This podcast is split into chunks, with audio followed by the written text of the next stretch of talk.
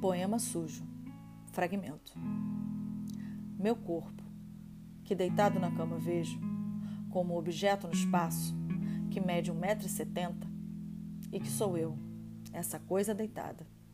Barriga, pernas e pés, com cinco dedos cada um, por que não seis? Joelhos e tornozelos, para mover-se, sentar-se, levantar-se. Meu corpo, de um metro e setenta, que é meu tamanho no mundo.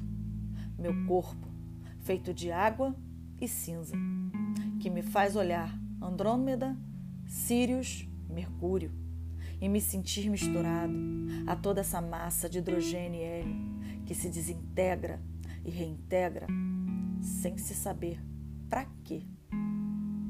Corpo, meu corpo, corpo que tem um nariz assim, uma boca, dois olhos e um certo jeito de sorrir, de falar, que minha mãe identifica como sendo de seu filho, que meu filho identifica como sendo de seu pai.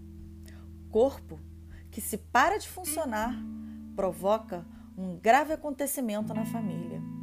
Sem ele, não há José de Ribamar Ferreira, não há Ferreira Goulart.